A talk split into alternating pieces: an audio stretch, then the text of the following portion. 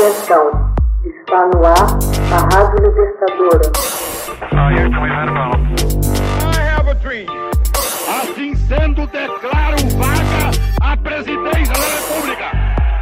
Começa agora o Hoje na História de Ópera Mundi. Hoje na História, 1963. Declaração soviética provoca ruptura com os chineses. As relações entre a União Soviética e a China atingem o ponto de ruptura em 15 de julho de 1963, assim que os dois governos adotaram um profundo debate ideológico a respeito do futuro do comunismo. Os Estados Unidos, à espreita, se deliciavam ao abrir-se um fosso entre as duas superpotências socialistas. Em meados de 1963, funcionários da União Soviética e da República Popular da China reúnem-se em Moscou para tentar soldar a fissura ideológica que se estava abrindo. O governo chinês mostrava-se abertamente crítico quanto ao que entendia ser o crescimento das tendências contra-revolucionárias na União Soviética. Em particular, a China estava descontente com a política da União Soviética de cooperação com o Ocidente. De acordo com uma declaração pública expressada pelo governo chinês em 14 de junho de 1963, uma política muito mais agressiva e militante se fazia necessária a fim de espraiar em todo o mundo a revolução comunista. Não poderia haver coexistência pacífica com as forças do capitalismo e a declaração repreende os russos por tentar alcançar um entendimento diplomático com o Ocidente em especial com os Estados Unidos. Exatamente um mês mais tarde, à medida que os encontros de Moscou continuavam a se deteriorar, em meio a uma atmosfera de mútua subscácia e recriminação, o governo soviético emite uma fervente refutação a uma anterior declaração chinesa.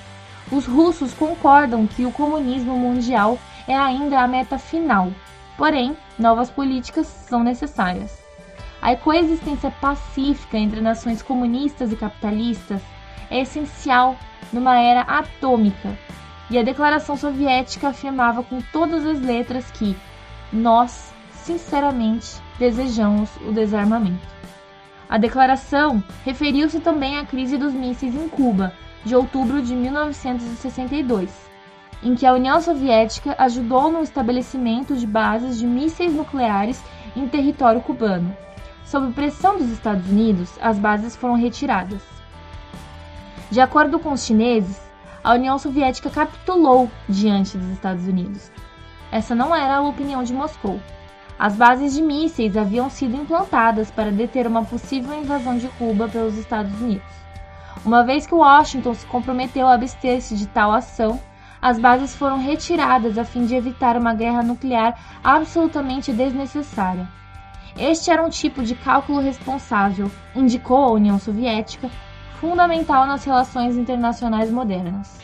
A Declaração Soviética de 15 de julho de 1963 era a primeira nítida indicação pública de que a União e a China estavam profundamente divididas quanto ao futuro do comunismo.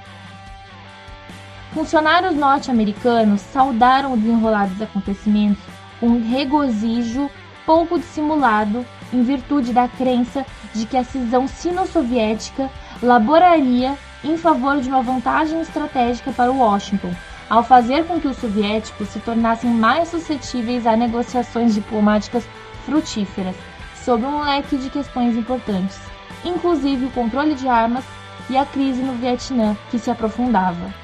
Esta crença, porém, não estava inteiramente bem alicerçada, visto que as relações entre as duas superpotências se mantiveram frias ao longo dos anos de 1960. Não obstante, os Estados Unidos continuaram a tentar usar a tática de divide e conquista, já entrando nos anos 70, quando deu início a uma reaproximação com a China comunista a fim de ganhar força em suas negociações com a União Soviética. Hoje na história, texto original de Max Altman, organização Haroldo Cerávulo, Locução Camila Araújo. Edição Laila Manoeli. Você já fez uma assinatura solidária de Opera Mundi? Com 70 centavos por dia, você ajuda a imprensa independente e combativa. Acesse www.operamundi.com.br/apoio.